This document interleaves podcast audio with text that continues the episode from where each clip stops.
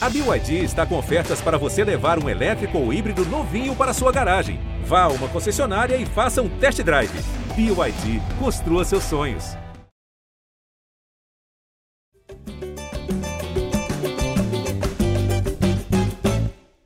Salve, salve, torcedor alvinegro, Gé Botafogo no ar, live do Botafogo no ar para falar sobre a goleada do Botafogo, 6 a 0 sobre a Aurora da Bolívia no estádio Newton Santos, nessa quarta-feira o, estádio, o, o, o resultado que classificou com sobras o Botafogo para a terceira fase da Libertadores, agora sim confirmado o adversário Bragantino, que tinha se classificado na terça-feira nos pênaltis, nos pênaltis sobre o Águilas Douradas da Colômbia. Primeiro jogo vai ser no Newton Santos na próxima quarta, segundo jogo no Anabi Abichedi, esse critério estabelecido pelo ranking da Comebol.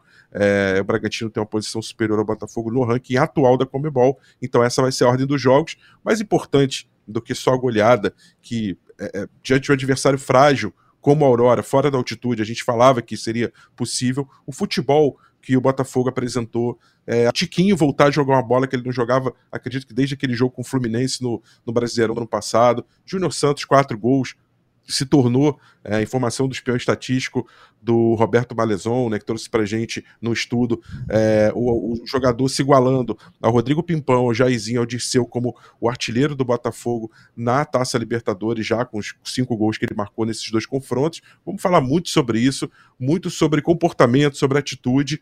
E antes de passar a palavra para Jéssica Maldonado, nossa repórter, setorista que, que, acompanha o Botafogo, também tem o Pedro Depp na mesa, o Claudio Portela, time completo. Mas antes de passar a palavra para a Jéssica, é, duas é, dois pensamentos como reflexão da escritora e educadora americana Erika Young. Ela fala: todos são talentosos. Difícil é ter coragem de seguir pelo caminho sombrio através do qual o talento guia. É, e o problema é que se você não arriscar nada, você arriscará ainda mais. É, o Botafogo superar a si próprio sempre exigiu muito mais do que talento, muito mais do que vontade, exigia coragem, exigia saber é, se expor ao risco e com coragem, sem dar o passo atrás. O Botafogo ontem abriu 3 a 0 no final do tempo, aquele placar que torceu por hoje nenhum. Quer ver? Nem pintado, e ele continuou, ele insistiu, ele amassou, ele foi para cima. E com muita coragem, com muita determinação diante de um adversário, é verdade, bem fraco, mas a atitude é, foi preponderante. Nunca foi sobre Palmeiras, nunca foi sobre Grêmio, sobre Bragantino, sobre Santos ou sobre Curitiba, é, o Flamengo. Sempre foi sobre o Botafogo superar a si próprio. Parabéns ao time do Fábio Matias, interino, que conseguiu incutir isso nos jogadores, essa coragem, esse destemor para o Botafogo atropelar, passar por cima do Aurora. Jéssica Maldonado, bom dia, 10 e 19 na nossa live, e bom dia, boa tarde, boa noite, quando estivermos ouvindo o nosso podcast GE Botafogo. Bom dia para vocês, meus colegas, para todos os botafoguenses ou quem estiver acompanhando aqui o nosso podcast. E feliz 2024 para os botafoguenses, como já disse o Dep no vídeo da Voz da Torcida, e muito bem escreveu Sérgio Santana na análise do duelo, porque acho que foi, acho não, né? Foi o primeiro jogo aí do Botafogo que convenceu, que se criou uma atmosfera, e isso foi muito interessante. Acho que foi preponderante para o Botafogo conseguir essa virada de chave, conseguir vencer, mesmo com é, técnico interino, né? O Botafogo está à procura de um técnico, mesmo com o DM cheio, o departamento médico cheio e grande parte dos reforços que chegaram para o Botafogo em 2024. Eu acho que foi um jogo importante para essa virada de chave, que agora o Botafogo tem jogos importantes aí, né? Tem o clássico contra o Fluminense, ainda briga é, pela classificação do Campeonato Carioca. A gente sabe que é difícil, a verdade não depende só dele, mas tem agora o Red Bull Bragantino também, né, para avançar a próxima fase. Mas acho que é, foi um conjunto todo, né? A atmosfera da torcida que resolveu virar a chave. É, engrenar junto com o time, a resposta também de alguns jogadores dentro de campo, como o Tiquinho, o Júnior Santos. Acho que toda a engrenagem do Botafogo funcionou. Então, acho que é isso. A gente tem muita coisa para debater aí nesse podcast. E acho que o principal é isso, né? Feliz 2024 para os botafoguenses. Feliz 2024, que essa chave seja virada, um termo tão usado, virar a chave. Acho que a chave parece que começa a ser virada, menos pelo placar, porque o adversário era frágil, muito mais pela atitude, pelo futebol que o Botafogo apresentou em campo. Quero ouvir Pedro Depp e quero ouvir Cláudio Portela, mas antes quero falar aqui do, Dá uma temperatura do chat aqui. É, Bruno Vilela, Júnior Santos arrebatou a Aurora, amém. Pastor Júnior Santos arrebatou a Aurora, amém. Chico Dudu, Júnior Santos maior que Haaland. É, aqui, tá muito bom. Savarildo do Multiverso, dessa vez o raio caiu quatro vezes do mesmo lugar. É, finalmente o técnico, Barros, finalmente o técnico entende que o Eduardo não pode jogar engessado, tem que jogar livre.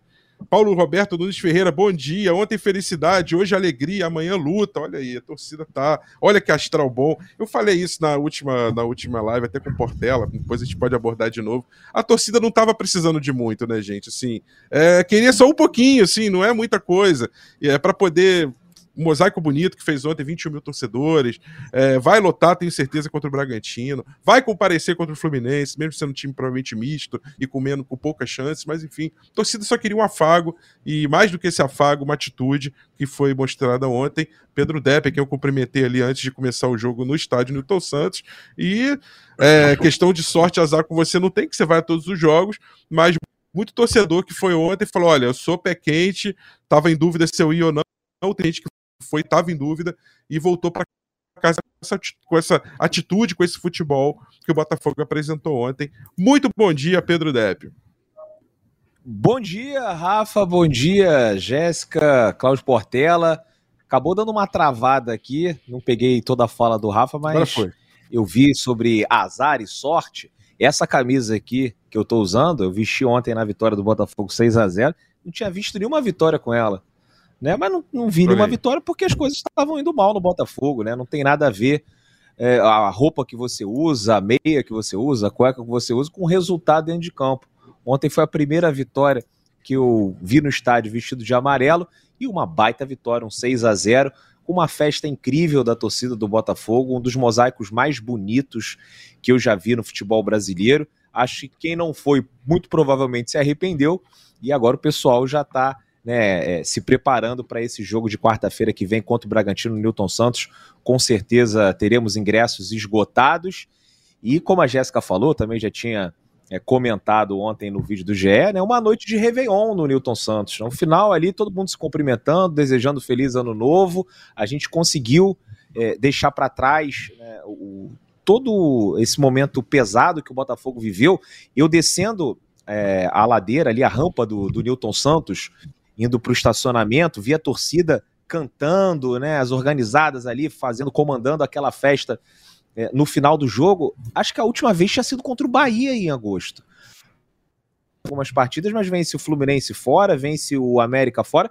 E esse ano, jogos com público é, bem pequeno no Newton Santos, é, partidas ali sem tanta relevância, então a gente ainda não tinha visto uma festa muito grande no, no Newton Santos. A gente está agora caminhando para março, a última tinha sido agosto, então é, é, é realmente para vocês terem o impacto do que foi essa vitória.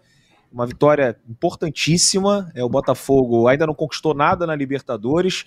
A gente ainda tem um confronto muito difícil. Não adianta nada você fazer seis gols no Aurora se depois não passar pelo Bragantino, mas eu acho que agora a gente chega com mais força para esse confronto, com mais confiança. Mais do que a vitória, a gente precisava ver o desempenho do time. E o time foi muito bem. O Tiquinho, né, o masterclass do Tiquinho Soares, jogou demais. O Júnior Santos fazendo um poker. É, rapaz, o hat-trick é quando faz três gols, o poker é quando faz quatro. Poker. Até estava perguntando para os meus amigos se eles sabiam, muita gente não sabia, porque é difícil você fazer quatro gols num jogo. E o Júnior Santos né, vem sendo aí o grande nome do Botafogo nessa temporada, e no ano passado foi um dos ali que conseguiram é, é sobreviver né, a toda aquela derrota, derrocada ou derretimento do Botafogo. Então, é, as substituições foram boas, foram legais, os caras que entraram conseguiram manter o desempenho. E muita gente vai comentar: ah, mas era o Aurora. Meu irmão, não estava conseguindo ganhar da Portuguesa, do Nova Iguaçu, do Boa Vista. Então essa vitória é importante sim. Acho que conseguimos né, virar a chave, libertar domingo, bota o reserva, porque se bota o titular perde, pode cair um pouco a moral. Foco no Bragantino e agora vamos com tudo. Com a força da nossa torcida, com os nossos jogadores com moral elevado, temos para passar para a fase de grupos da Libertadores, Rafa.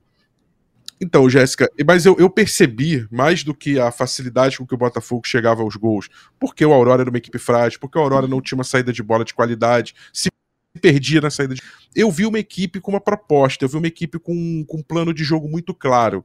Qual que era esse plano de jogo? Era você fazer uma linha compacta, uma diferença muito pequena de espaço entre o zagueiro e o, e o centroavante, o Tiquinho jogou muito relativamente perto da dupla de zaga, quer dizer, ficou compacto e essa compactação acabou atrapalhando completamente o Aurora, que não teve a menor habilidade para fugir da linha de impedimento. O Aurora foi pego em impedimento várias vezes e principalmente não conseguiu sair jogando com eficiência porque o Botafogo congestionava, pegava a bola e como já estava próximo ao campo de ataque, inclusive o time corria muito pouco para conseguir executar, ou seja, era um plano, era uma estratégia que estava aliada a uma tática, e com isso favoreceu a técnica dos jogadores que jogaram com de forma tranquila, à vontade. Parece simples, mas não vinha sendo feito nos últimos dias, nos últimos tempos, né, Jéssica? E aí, é, que inspiração que isso pode trazer para o futuro técnico, né? Botafogo está aí na busca, todo mundo aqui no chat falando. Como é que tá a busca aí?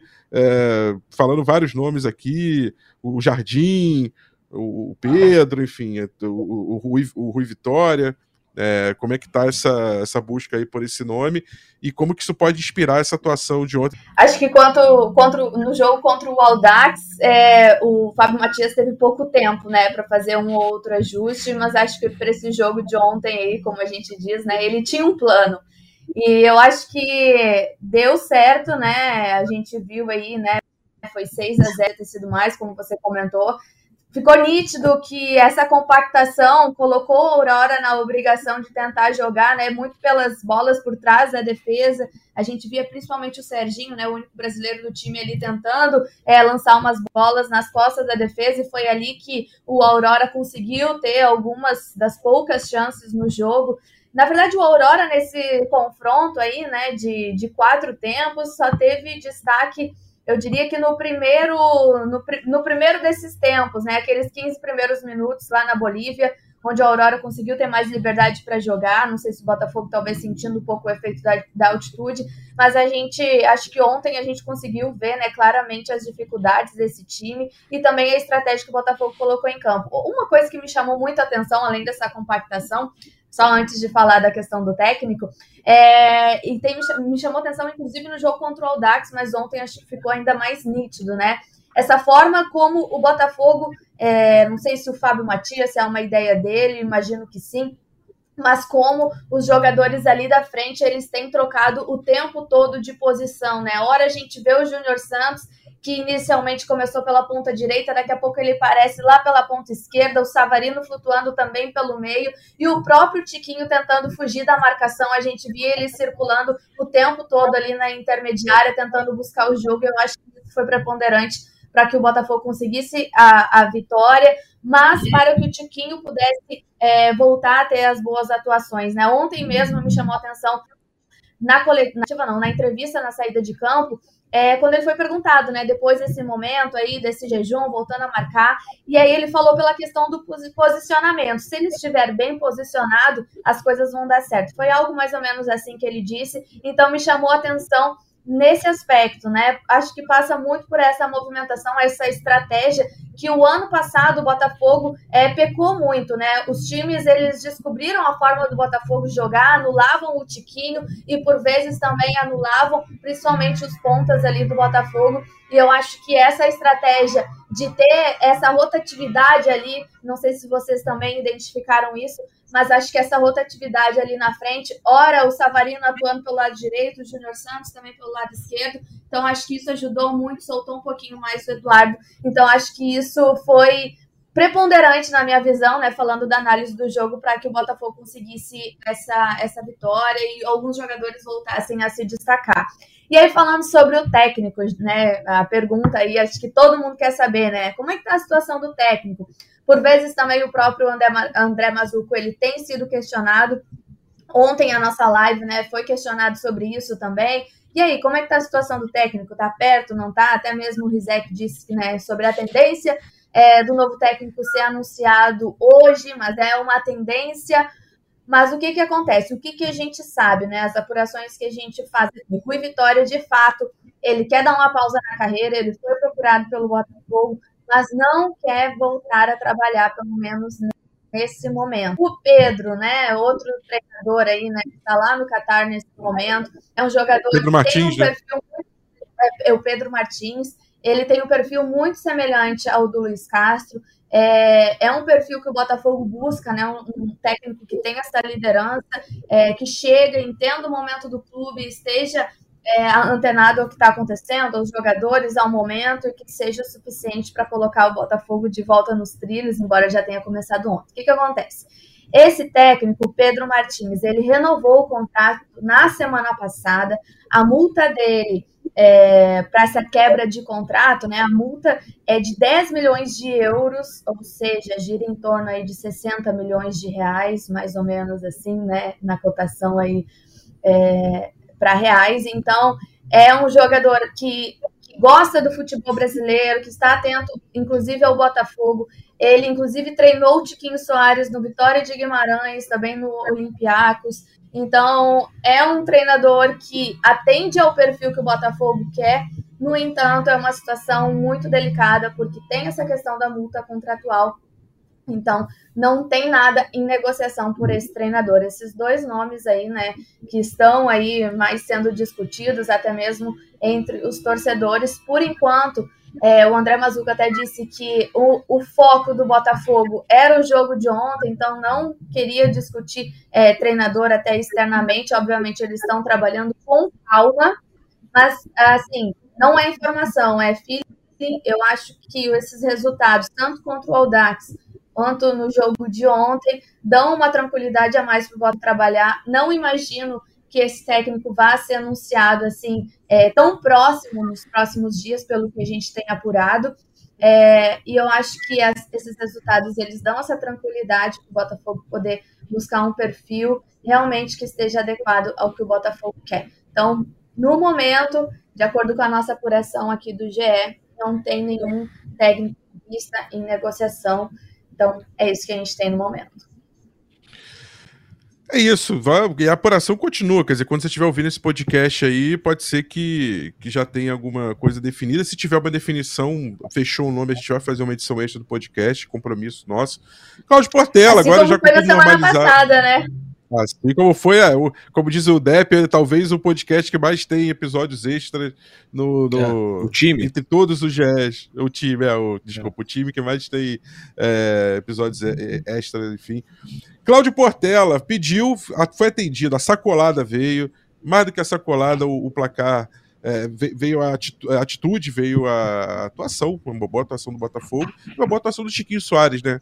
Queria que você falasse um pouco dele, é um cara né, de quem você cobrou. Acho que tem uma confusão grande na torcida, porque eu percebi em volta ontem é, muitos torcedores bradando assim: tá vendo? Fala mal do Tiquinho!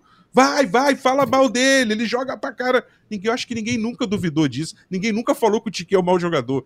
É, o que foi exigido dele, o que foi cobrado dele, porque ele pode entregar mais, a gente falou isso, né, Portela? É, você não vai exigir é, muito de um cara que com todo respeito aqui, por exemplo, o Janderson, gente tem um teto hoje. Ele é um cara que pode se desenvolver, mas você não vai exigir que o Janderson faça jogadas maravilhosas, que faça, pô, é, resolva a partida, desbloqueie a zaga adversária. O Tiquinho você pode exigir, porque ele já mostrou que é jogador nível internacional, nível seleção brasileira. E esse Tiquinho voltou ontem, né? Voltou na quarta-feira. Bom dia, Claudio Portela. Agora vamos ver se está áudio normalizado aí. Opa, bom dia, boa tarde, boa noite, todos me escutam. Beleza, é, cara, claro e bom prazer som. Estar aqui com você. Prazer estar aqui com você, Rafa, Jéssica, Dep, ainda mais depois de um bom resultado, né? Porque a gente vem falando há muito tempo sobre é, a crise que vive o Botafogo, a, acho que a crise de identidade, a crise é, emocional, e enfim, podemos ver o Botafogo é, tendo uma boa atuação. Acho que mais importante do que vencer, é lógico que a vitória é muito importante, a classificação é, é, era o grande objetivo, mas mais importante o que vem com ela é, foi a grande atuação. Pode ter sido a Aurora, mas o Botafogo não conseguia uma boa atuação, mesmo vencendo um fraco, frágil Audax, por exemplo, no final de semana, não havia jogado bem. Dessa vez não, foi um Botafogo propositivo, foi um Botafogo que criou muitas jogadas, poderia ter vencido de 9, 10 a 0 até. É, um time em que é muito compacto, um time que, em que os laterais participaram bastante, principalmente o Hugo. o Eduardo Souto, a Jéssica falou muito bem, o, os dois pontas flutuando, é, é, dando amplitude é, pelas pontas, mas também flutuando pelo meio. O Tiquinho muito bem. Eu gostei muito do Botafogo, acho que foi uma ótima atuação e uma atuação importante nesse momento, porque recupera a confiança. Você vê é, que o Botafogo, durante o jogo, as oportunidades que são criadas, é, a, a, com o passar do jogo no segundo, terceiro, quarto gol, a confiança ela vem sendo renovada e principalmente do grande jogador do Botafogo. E aí eu acho que esse é o grande ponto. Eu sou um dos maiores críticos do Tiquinho. É, lá na redação, até contar os bastidores, né? É, eu trabalho para o Troca de Passes, sou editor do Troca de Passes, e a gente fica muito é, na resenha, assistindo os jogos, que é o nosso trabalho, assistir os jogos, é, e, e, conversando sobre o que está acontecendo. Então fica eu, fica o Alex, que é nosso comentarista, o, o Felipe Diniz, nosso apresentador, o Eugênio, editor-chefe, o Ricardo Rama, editor, Paulo Vitor, enfim. E, e, eu sou um cara muito crítico ao Tiquinho, porque, para mim, a referência técnica desse time é o Tiquinho. Para mim, quando o Botafogo está bem, é, é, o Tiquinho precisa estar bem. Esse Botafogo para esse Botafogo brilhar, para esse Botafogo é, é, pleitear algo, o Tiquinho precisa estar bem. Porque eu vejo que quando ele não está, passa muito isso dentro de campo dos jogadores. Os jogadores eles ficam felizes quando o Tiquinho faz gol, quando o Tiquinho participa. Ele, dentro de campo, se ele não é uma, uma, uma liderança é, é, emocional ali, é uma liderança em termos de, de atitude, é, é, de botar moral, aquela coisa. Ele é uma liderança técnica.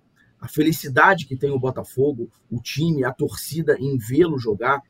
E, cara, contra o Aurora, é, a gente pode ver o Tiquinho do primeiro turno do Campeonato Brasileiro.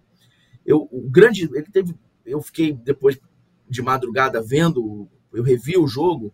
Cara, a atuação dele é uma atuação de primeiro turno de Campeonato Brasileiro. Ele jogou muita bola.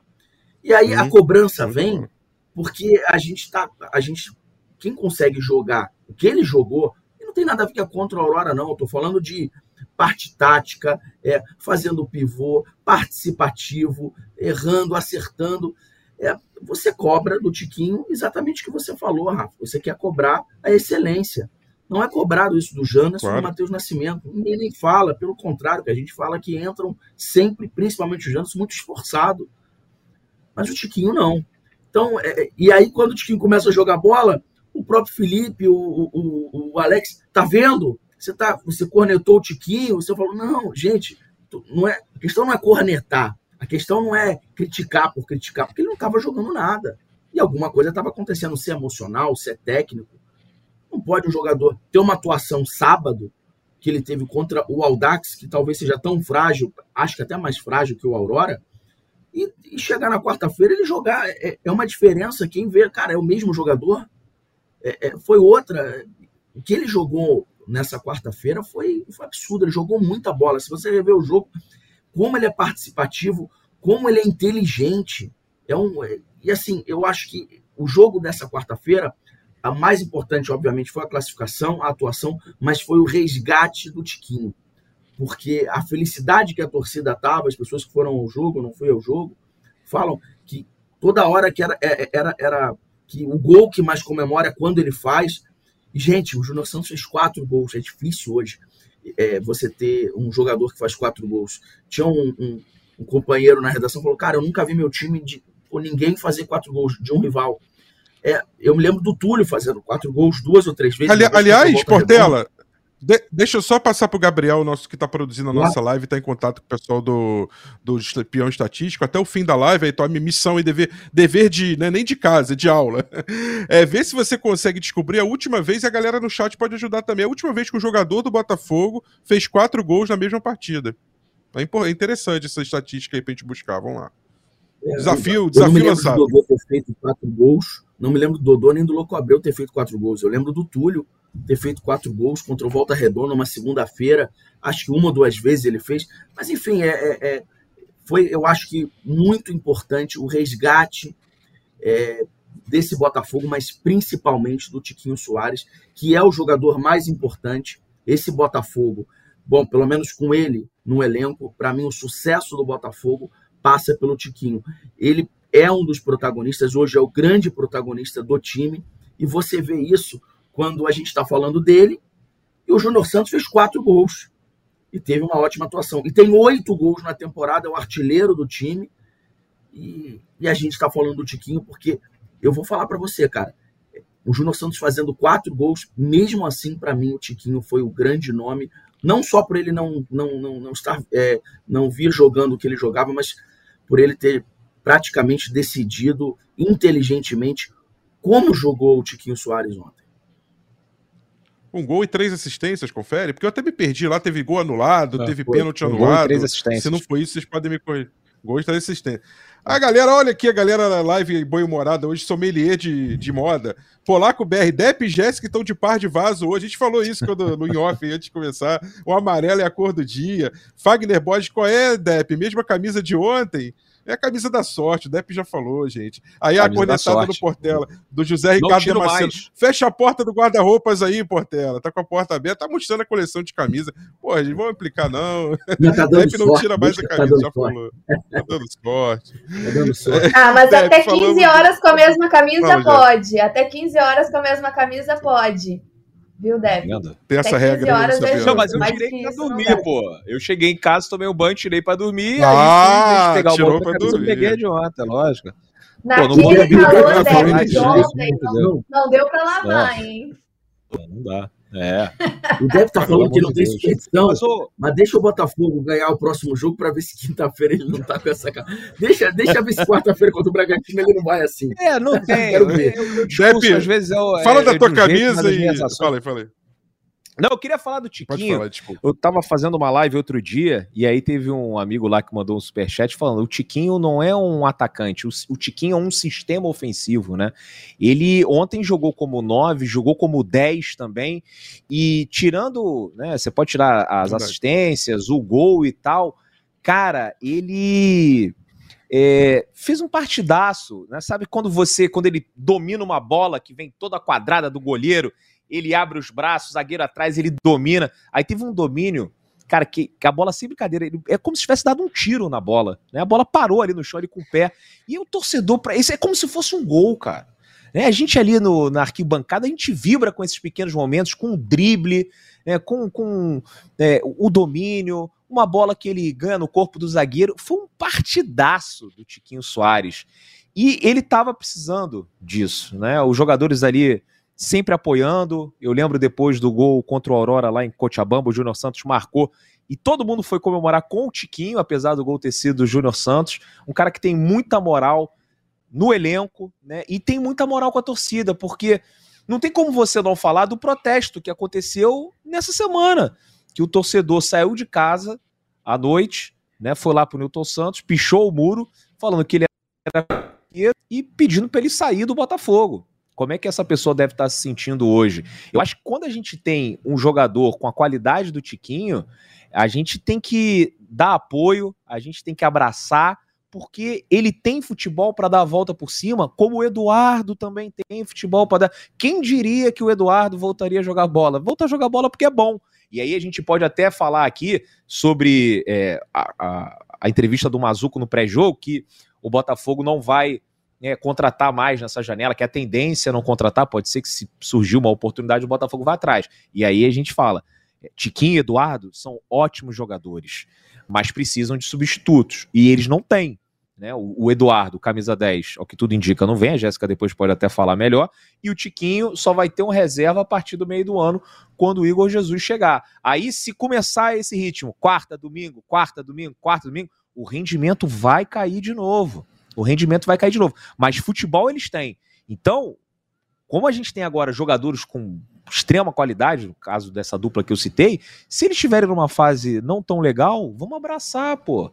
Vamos tentar recuperar os caras, porque eles são bons, eles têm futebol. Pô, o Eduardo ontem jogou, correu o campo inteiro, dando carrinho, desarmando, uma partida que a gente já não viu o Eduardo há muito tempo com, com essa intensidade. Então, que bom que a gente começa a recuperar esses atletas. E quando for sair de casa, pô, ainda mais sair de casa à noite, tarde, perigoso ali o Newton Santos quando tem jogo, pensa duas, três, quatro vezes, né, antes de fazer um protesto que vá é, estragar pintado pela própria torcida e para pedir a saída né, de um jogador que, que é muito importante, mas não é Deus, não é um super-herói. Ele não vai jogar bem todas as partidas até o final do ano, mas eu tenho certeza que ele vai entregar pelo menos uns 20, 25 gols nessa temporada. Se você somar com participações, vai dar aí umas 30 até o final da temporada. E também foi bom para a gente é, ter a noção exata de que esses protestos partem do, da minoria, da minoria, da minoria, da minoria. Deve ser uns 10 caras na torcida do Botafogo que não gostam do Tiquinho, porque a torcida do Botafogo cantou ontem a música do Tiquinho com uma vontade que eu já não vi há muito tempo. E ele foi ovacionado não só durante a partida, mas antes também no aquecimento. Ou seja, o torcedor do Botafogo está fechado com o Tiquinho Soares. Eu estou fechado, sabendo que vai ter o um momento da temporada que o desempenho vai cair um pouquinho e ele pode até é, não jogar tão bem quanto o Bragantino, mas eu espero que outros jogadores joguem e façam a diferença. Mas decisivo ele é. É só não bater o pênalti. A única maneira do Tiquinho deixar irritado, o, o, o Rafa, essa é a seguinte: ó, o técnico definiu que agora quem bate é o Eduardo, cobrança de pênalti. Aí o Tiquinho fez dois gols, quer fazer um hat-trick, toma a bola da mão do Eduardo, bate o pênalti desrespeitando a decisão do técnico e isola a bola. Aí eu vou ficar irritado com o Tiquinho Soares. Mas porque ele pegou e ele é o cobrador, vai bater e errar, faz parte. Agora cabe ao técnico, ao Fábio Matias ou ao próximo técnico, já definir. Tiquinho Soares não bate pênalti e vai ficar tudo certo. É, eu, eu, eu, ontem, quando saiu aquele pênalti que acabou anulado pelo, pelo impedimento, eu até, até já passo pra você, eu até falei assim, comentei com o pessoal do árbitro, não, não é para ele bater, ele pegou. Eu falei, não, acho que o pênalti do 4 a 0 do 5 a 0 é bom ele bater. Se ele fizer, ele, é, se perder, não vai ter grande repercussão, se fizer, vai dar moral. O errado é bater o pênalti do 0 a 0 quando ele tá é, numa fase ruim, principalmente é, na questão das cobranças de pênalti. Eu penso assim, eu acho que você tem que analisar a sabedoria, passa um pouquinho por, por analisar a situação a situação. Fala, Jéssica.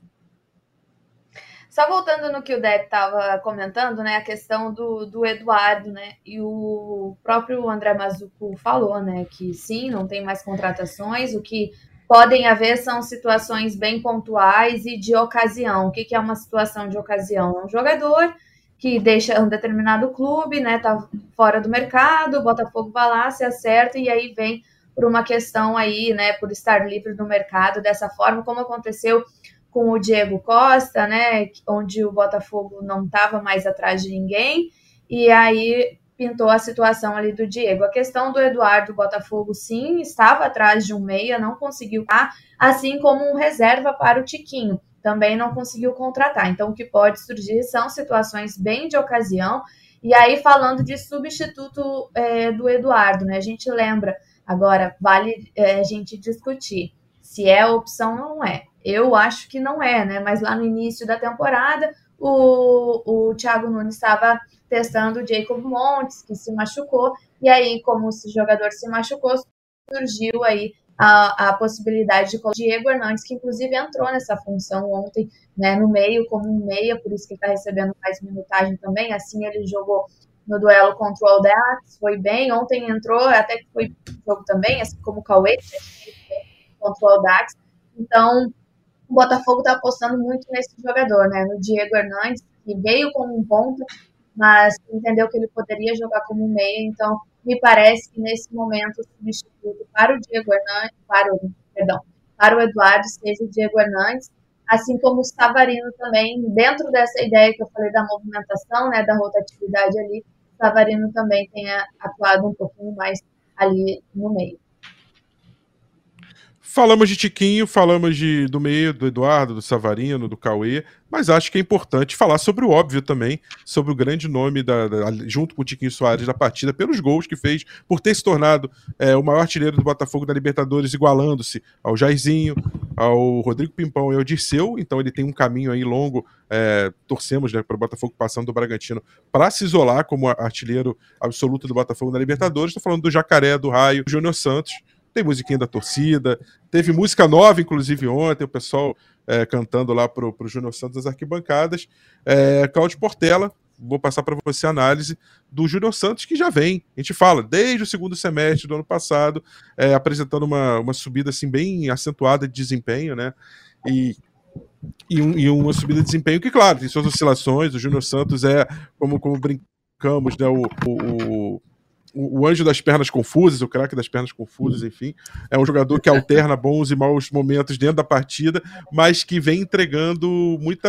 É, vem entregando muito, vem fazendo muito gol, vem é, a participação, a gente já vinha falando como que ele faz os que estão em volta participarem, como ele tem uma participação efetiva no time, e acho que isso foi coroado numa noite em que tudo deu certo para ele, né? Ele também estava no lugar certo. Aquela bola do Tiquinho que ia sair, ele vai e coloca para dentro. A bola do Janderson que é, o goleiro rebate, uma bola que raramente rebateria, cai no pé dele e ele que faz. Então, assim, bem posicionado no, no segundo pau na, na bola que o Tiquinho toca e o Savarino fura. Então, assim, é um jogador que estava na hora certa, no lugar certo, mas que produz muito volume de jogo. Queria te ouvir um pouquinho sobre o raio, sobre o jacaré.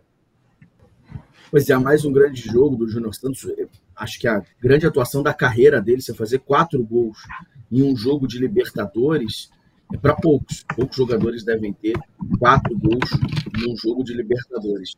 E ele conseguiu e por mérito, porque o Júnior Santos, é, quando o Botafogo começa lá a derrocada, como o Depp salientou aqui há pouco, o Júnior Santos é um dos jogadores que não caíram pelo contrário, ele foi o principal jogador do Botafogo na reta final do campeonato. Ele até caiu durante o Brasileirão, mas caiu no momento em que o Botafogo vinha melhor das pernas. Mas na reta final ele não se omitiu, foi é, importante.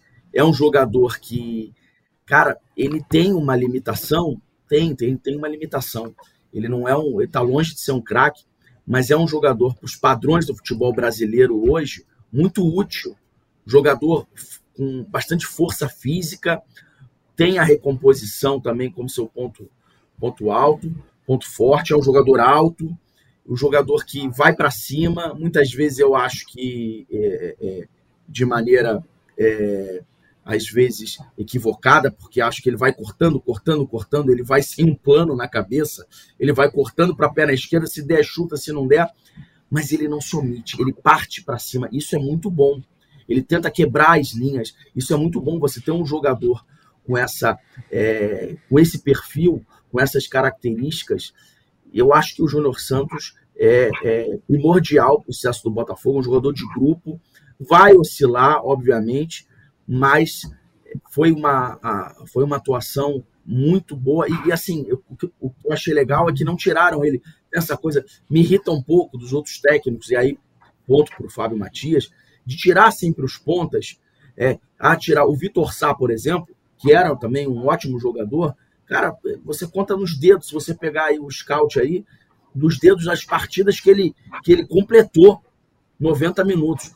Ora, bolas, Vitor Sá é, se dedica muito dentro do jogo, ok? O cara não é possível, o cara não consegue completar uma partida. Uma coisa é você poupar o cara, outra coisa é ter obrigação de tirá-lo. O Júnior Santos ficou até o final, até bater falta ele bateu. E olha, estava falando ontem na redação, é, vou acabar esse comentário até com, com, com uma dúvida, um questionamento para a gente aqui, para a gente pensar para o torcedor aí que está também online aí no, no YouTube, que está acompanhando o podcast, está ouvindo a gente. Cara, o Júnior Santos não pode sair desse time, não, cara. O Júnior Santos já não, poder, já não podia antes, na minha opinião. Tá? Aí veio o Luiz Henrique, a maior contratação da história do futebol brasileiro, nem só do Botafogo, mas do futebol brasileiro. E é um grande jogador. Ele vai voltar, ele não deve, tá não deve demorar para voltar uma, duas semanas, eu não sei. Falaram que era mais ou menos um mês, já tem aí pelo menos metade disso. Ele vai ter que jogar, o Luiz Henrique. Ele é muito bom jogador. Agora, o Júnior Santos não pode sair. Então, a gente está falando do Eduardo, que precisa revezar, e eu acho que a queda de rendimento do Eduardo é exatamente passa por isso, porque é um jogador de 33, agora 34 anos, que joga, que, que tem que jogar todos os jogos. E o Eduardo, para mim, é o reserva do Tiquinho. Porque na hora do vamos ver, meu amigo, não vão botar. Eu acho difícil botarem o Janderson lá. E também não acho que vão colocar o Hernandes. Vão colocar o Hernandes talvez contra o Fluminense. Mas na hora que tiver valendo, que tiver a Vera, eu acho difícil de não de colocarem o Hernandes. Então, o Júnior Santos não sai desse time, não. E olha, ele joga nas duas pontas, ele joga também de centroavante, como assim, falso 9 se movimentando. Eu acho que ele é imprescindível hoje para a equipe titular do Botafogo.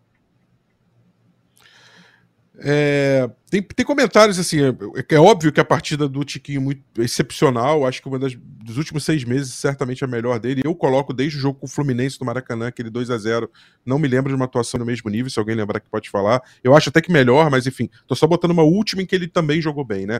Uh, então acho que é um processo de recuperação e um futebol que ele, que ele tem para mostrar como a gente está falando aqui. Mas ainda assim tem gente na, na live, e acredito que na torcida, é, chateada ainda por causa do, do passado aí recente, o Léo Souza falando, passadores de pano do Tiquinho absurdo e ridículo. Aí vem o Carlos Gurgel, gosto do comentário, ele fala: Júnior Santos recebeu críticas e melhorou. Tiquinho entendeu isso. Crítica é construtiva. Estamos numa grande construção. Infelizmente, a gente vive numa sociedade de haters, de canceladores, de pessoas que estão esperando o primeiro erro do outro para jogar pedra e para não perdoar, para não absolver mais. Que é cancelar o cancelamento. Também, só é uma minoria, é uma minoria. É uma minoria, mas só que é minoria barulhenta. Aí parece que são muitos, é mas que... não são muitos. Isso, é. não são muitos. É por isso que eu quero jogar luz, não para é, exaltar essas pessoas, mas para poder levantar uma reflexão para que isso não contamine a maioria. É, eu acho, pelo menos eu penso assim, né? Cada um tem direito de se expressar como quiser, por isso até que eu tô lendo aqui essa opinião contrária ao Tiquinho.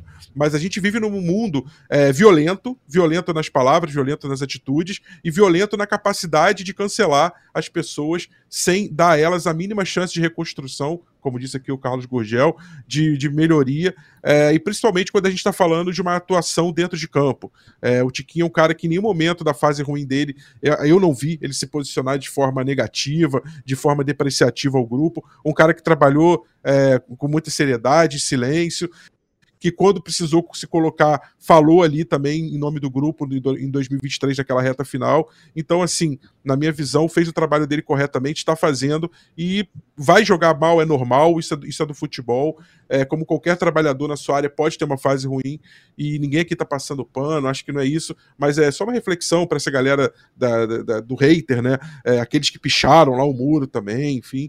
É, parar, primeiro que pichar, não, né, isso tá fora, é, é crime, enfim, mas para aquelas pessoas que estão pichando virtualmente, né, para poder ter essa reflexão é, de que as pessoas merecem a chance de, de, de, se recuperar, de melhorar, e principalmente quando tem essa, esse potencial, essa capacidade já demonstrada. Fala, Dep. Rafa, não, é o seguinte, é, sobre essa questão da pichação, é, e era uma pichação que estava esculhambando o nosso centroavante, chamando de pipoqueiro, Sim, e pedindo Eduardo. que embora do Botafogo. Queriam que ele saísse do Botafogo. Ele e Eduardo. Que ele saísse, pois é. é então, é, assim, é. é. não era assim a cobrança. Cobrança foi o que a torcida fez na véspera do jogo, espalhando faixas no estádio Newton Santos, ou seja, não danificou nenhum patrimônio do clube, e aí tinham as faixas. É, esqueçam 2023, joguem 2024. Mais ou menos não serve, lutem por nós. Honrem essa camisa. São palavras de incentivo, mas ao mesmo tempo também são palavras de cobrança.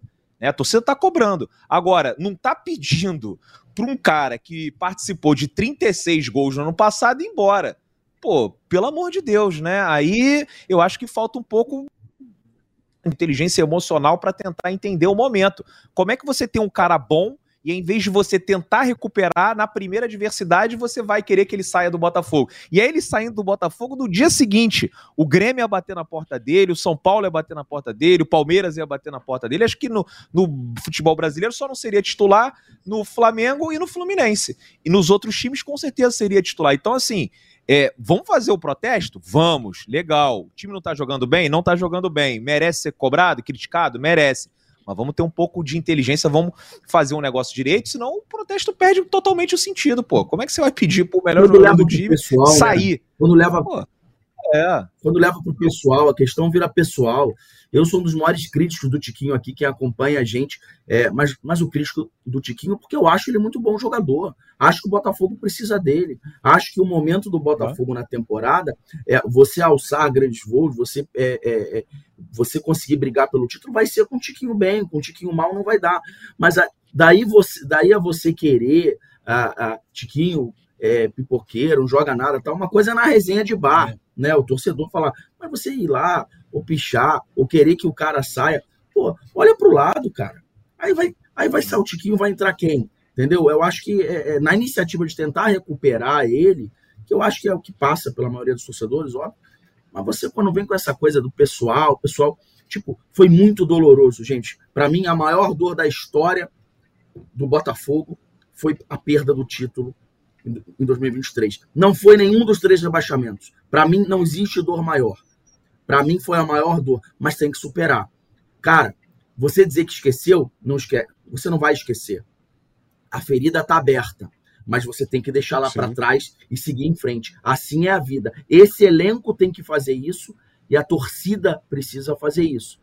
A ferida está aberta, um dia cicatriza. Eu entendo que está aberta, mas precisa seguir em frente. O sucesso do Botafogo passa pelo Tiquinho Soares. O, o Rafa, chegou a informação. Enquete... Fala, Jéssica. Diga lá, vai lá. Chegou a informação e não é do técnico. Ah, tá. Não é do técnico. Mas fala aí. É... Mas é informação, informação de qualquer maneira. É, o último jogador que fez quatro gols pelo Botafogo em um único jogo foi o Wellington Paulista. Ele fez quatro, gols no Carioca, quatro gols no Carioca de 2008. O Botafogo venceu o Macaé por 7 a 0 no dia 23 de março de 2008. Foi a última vez, então, que um jogador marcou quatro gols.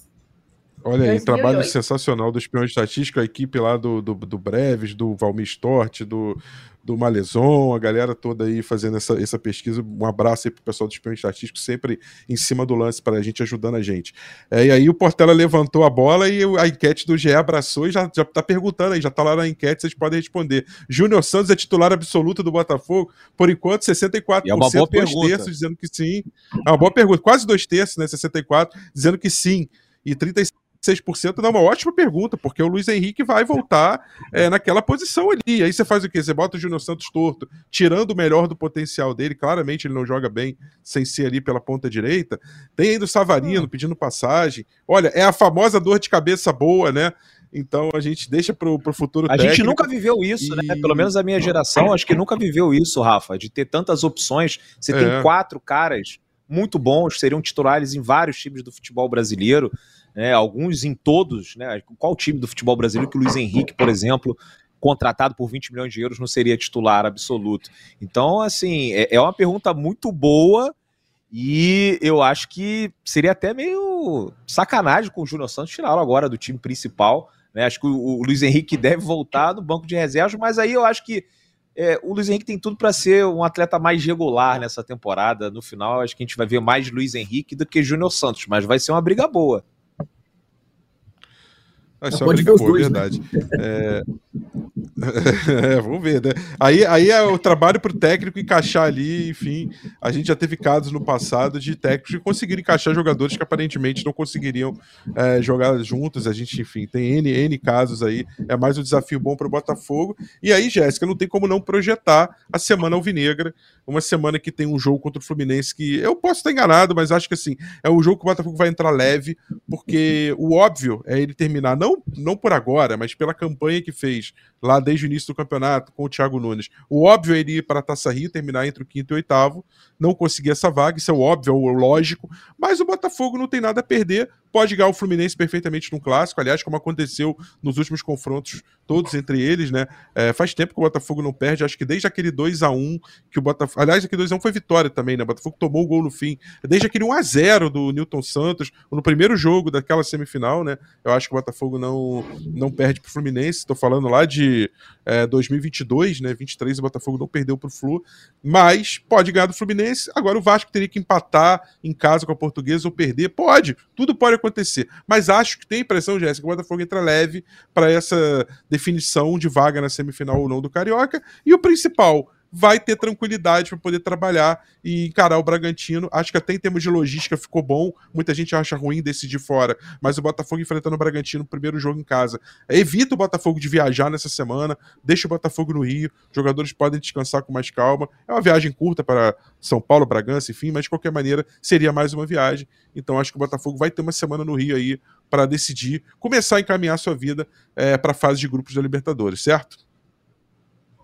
Exato. E o Botafogo enfrenta o Fluminense, muito provavelmente com uma equipe aí reserva, eu diria que mista, não reserva, porque lembrando que no último jogo contra o Audax, né, o jogo entre os dois confrontos com a Aurora, já houve uma mescla do time. Claro que empatou o jogo de ida, era um adversário um pouco mais é, fragilizado, né? O Aurora. Agora a coisa mudou. Agora tem o Red Bull Bragantino, um time que, embora não tenha feito bons jogos, né? Contra o Águilas Dourada, ele é um time mais forte, né? Um time brasileiro, é um confronto, um clássico, né? Brasileiro, enfim.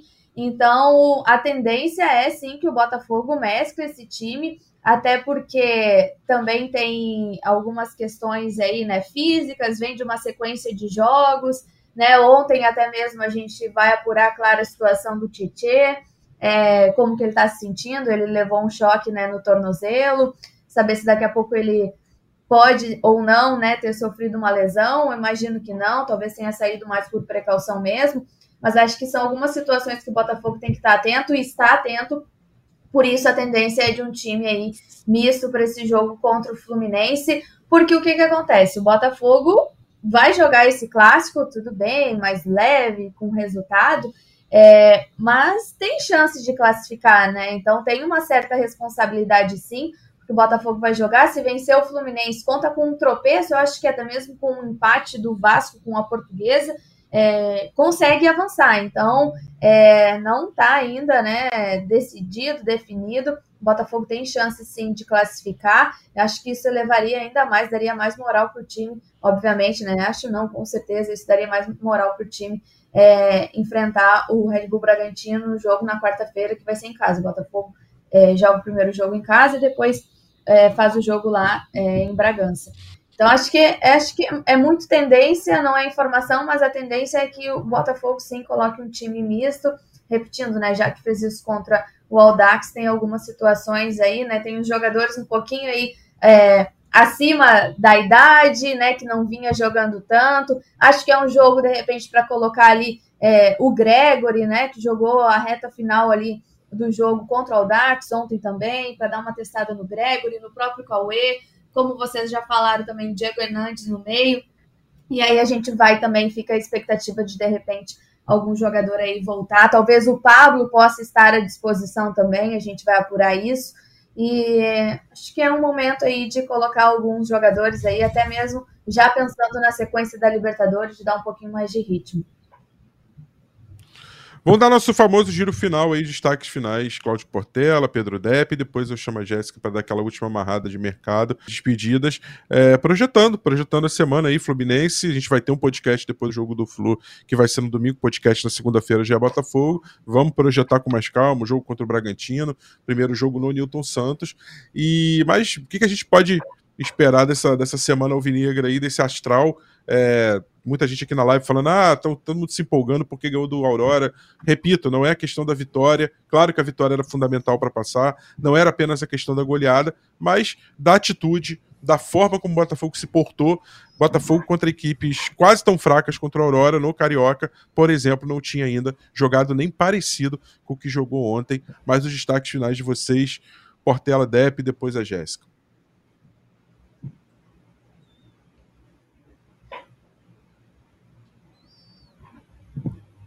Voltamos a ficar sem o áudio do Portela, acredito.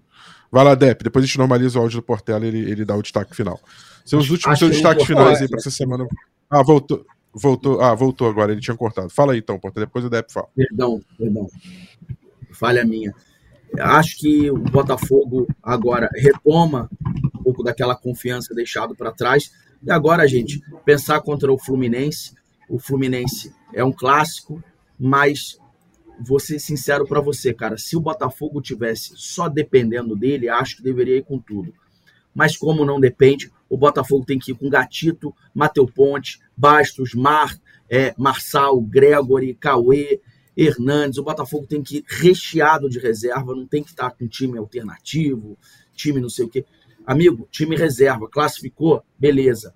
Os reservas estão doidos para mostrar, é, para mostrar é, o potencial deles. O Gregor acabou de chegar, por exemplo. O Janderson, sempre que entra, entra com muita vontade. A gente tem o, o Emerson Urso lá, que também entra com vontade, dá uma chance para o menino, mas não dá para você nesse momento contra o Bragantino. É outra situação, foi muito legal. O Botafogo tem que curtir mesmo essa vitória. Estava precisando a torcida, mas agora é outra coisa, gente. O Bragantino é time de Série A. O Bragantino lidera o grupo dele com 60% de aproveitamento. É, já tem 18 pontos lá no Campeonato Paulista, enquanto tem gente, tem grande ficando de fora. O Bragantino já está se classificando tranquilo. Vai jogar com o Santos, não sei se vai jogar com o titular, acho difícil. Então, o Botafogo precisa entender que nesse momento a Libertadores, que não tem todo ano, tem que ser priorizada. Se a classificação no Carioca vier, ótimo, muito bom, mas, mas com a situação atual que se apresenta, o Botafogo tem que pensar no que realmente interessa, no que realmente vai fazer a torcida feliz, no que realmente vai fazer o planejamento do ano é, ser bom, que é a Libertadores. Rapaz, nossa live aqui, antes de passar por Portela, tá quase batendo mil participantes aí. Se você chegar junto, bater mil, uma, uma meta aí até o fim, a gente consegue chegar nesse número mágico aí, porque hoje, olha, agradecer a galera aí que tá, tá chegando junto. Pedro Depp, e aí? Que, que a gente tem aí para essa semana? Jogo contra o Flu, aquelas características que a gente fala são, são muito específicas do Campeonato Carioca, o mando é do Flu, mas tem setor misto, dividido o estádio ali no meio, né? A parte. É, o Fluminense vai ficar ali à direita das cabines, o Botafogo à esquerda, como normalmente já tem sido. É, mas fala aí o que, que você. O que, você espera desse jogo, que deve ser com o time misto ou reserva, mas o Botafogo jogando as últimas fichas dele para tentar seguir no Campeonato Carioca e não na Taça Rio, aquele torneio de consolação. Acho que vai ser difícil escapar da Taça Rio. Mas falando sobre o jogo de domingo, é lembrar o torcedor do Botafogo que hoje, a partir das 14 horas, pelo aplicativo do Futebol Card, o torcedor vai poder comprar os ingressos para sócio. Tem desconto, tá 40 reais, a 100, a meia entrada 50, mas quem é sócio do Botafogo tem 60% de desconto e paga 40 reais. Vamos ver se a gente faz a nossa parte na arquibancada, enche o nosso setor. Muito provavelmente o time não vai ser o titular e acredito que não tem a menor necessidade de você colocar o titular. Na minha opinião, é para ir com um mistão ou então com time reserva, como o próprio Portela falou. Eu acho que o Vasco vai acabar passando pela portuguesa, então vamos de Taça Rio, o que é inadmissível. A gente tem que bater aqui nessa tela. Ah, não é porque ganhou de 6 a 0 do Aurora que agora eu vou perdoar a, a, não classificação. Não, o Botafogo não pode não ficar entre os quatro, principalmente por dois anos seguidos. Uma vergonha que a gente tem que pontuar aqui e deixar clara a nossa insatisfação. E também para o torcedor ficar atento. É, acho que quem não foi o Newton ontem se arrependeu e que não cometa né, o mesmo erro na próxima quarta-feira. O Botafogo vai precisar muito do seu torcedor contra o Bragantino e nos vemos, né, dois jogos importantes no estádio, tanto no Maracanã quanto no Newton Santos. E vamos lá, vamos passar para essa fase de grupos. Vai ser difícil contra o Bragantino, mas estou muito mais confiante do que eu estava ontem. Jéssica Maldonado, obrigado mais uma vez pela sua participação. Eu só faço por dever de ofício, porque eu acho que pela sonora do Mazuco ontem fica claro que mercado só, você já tinha falado, só se tiver uma oportunidade, mas sempre como o pessoal pergunta, acho que é meu dever perguntar sempre para o setorista, para os nossos repórteres que acompanham o clube, é, se tem alguma novidade, se tem algo em vista, e a questão do técnico também, que parece que é, ainda não está a qualquer momento pode aparecer o anúncio, porque depende muito do Textor, né? Acho que ele gosta de centralizar essa decisão, mas não tem nenhum indício, me parece, né, Jéssica? Seus destaques finais e obrigado mais uma vez pela participação do Dia Botafogo. É a audiência rotativa aqui, né, do nosso, da nossa live, mas é isso. É, o Mazuco já confirmou, né? O Botafogo não está à procura de ninguém no momento. O que vai acontecer, uma possível contratação de um meio de centroavante, muito situação assim é, pontual, de ocasião, como eu já havia falado um pouquinho antes aqui, né? Questão aí de jogador livre no mercado, com valores que o Botafogo é, que estejam dentro né, do, do que o Botafogo é, pretende gastar ainda, mas o foco é o técnico. É, pode ser sim aí que nos próximos dias se tem uma novidade, mas no momento não há negociação é, certa, né, e fixa em andamento avançada com nenhum treinador, volto a dizer, né, alguns, alguns treinadores já foram procurados, o Vitória não quer treinar nesse momento, quer dar uma pausa na carreira, o Pedro Martins também, esse técnico aí, ele já renovou seu contrato na semana passada, multa de 10 milhões de euros, então praticamente inviável a vinda desse treinador, né? Se falou muito sobre ele já estar em negociação com o Botafogo, mas isso é, a gente não conseguiu apurar, na verdade a gente apurou e não é, está em andamento. Então acho que a grande questão do Botafogo no mercado é a busca pelo técnico. Por enquanto, Fábio Matias vai ganhando dias em meio a essa tranquilidade que as duas vitórias deram ao Botafogo. E lembrando também, só na questão do mercado, o Botafogo tem dois jogadores já contratados, com pré-contrato assinado, né, que vão desembarcar em junho. Um deles é o Igor Jesus, né, não vem antes disso. O Alan ainda existe uma expectativa de que ele chegue de repente para a fase de grupos é, da Libertadores da América. Por enquanto, o Igor Jesus permanece, né, em seu clube lá nos Emirados Árabes até o junho enquanto o Alan ainda há essa tentativa de trazê-lo para a fase de grupos da Libertadores. Beijo para vocês. Valeu, Jéssica, valeu, Dep, valeu, Cláudio Portela. Segunda-feira a gente se encontra mais uma vez para projetar principalmente o confronto da terceira e decisiva fase da pré-Libertadores, a fase que dá, de fato, o acesso para a, a, a, fase de grupos da principal competição do continente. Vale o registro, ninguém quer que isso aconteça, mas ao passar para a terceira fase, o Botafogo e ou o Bragantino, no caso, garantem, na pior das hipóteses, a passagem à Copa Sul-Americana. Aquele que avançava para a fase de grupos da Libertadores, aquele que foi eliminado, cai na fase de grupos da Copa Sul-Americana. Segunda-feira a gente se encontra né, pela manhã, a gente ainda vai confirmar o horário 10 11 horas, mas fica ligado, tem anúncio lá no GE e principalmente a live no YouTube para você acompanhar e também ouvir a gente pelo podcast. Um grande abraço, partiu Louco Abreu. Partiu Louco Abreu, bateu!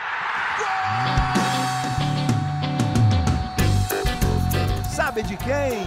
Do Botafogo! Do Alvinegro, do Glorioso, é o GE Botafogo.